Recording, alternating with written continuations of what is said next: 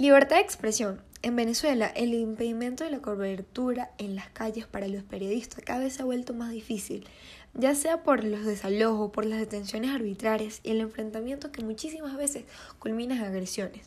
Todo esto es debido a los patrones de incidencias de alta tensión que se concentra ahorita en el país, tanto en lo social como en lo político. Los registros sobre las violaciones a la libertad de expresión en Venezuela demuestran un recrudecimiento en las condiciones para ejercer el periodismo y las libertades ciudadanas. La situación de libertad de expresión y el derecho a la información en Venezuela revelan de manera insistente que estas restricciones han hecho del país una sociedad en la que se priva a la información, por insistencia de los diversos actores, tanto estatales y no estatales, que ejercen presiones directas e indirectas que derivan a la censura. En el año 2015 se inició un incremento en la represión de las libertades debido a la crisis económica y social que presentaba Venezuela. Reportaron múltiples casos de violación de libertad de expresión, la mayoría por limitaciones a la información pública.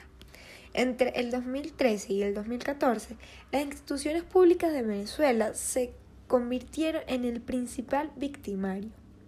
El Estado venezolano ha mantenido un discurso agresivo y una política de criminalización hacia los periodistas y los medios de comunicación en Venezuela, privándolo de decir lo que realmente ellos quieren expresar.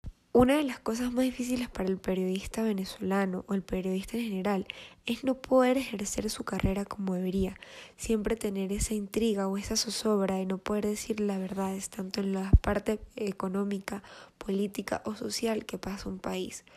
Hoy en día la libertad de expresión debería ser un derecho y deberíamos exigirlo y aplicarlo.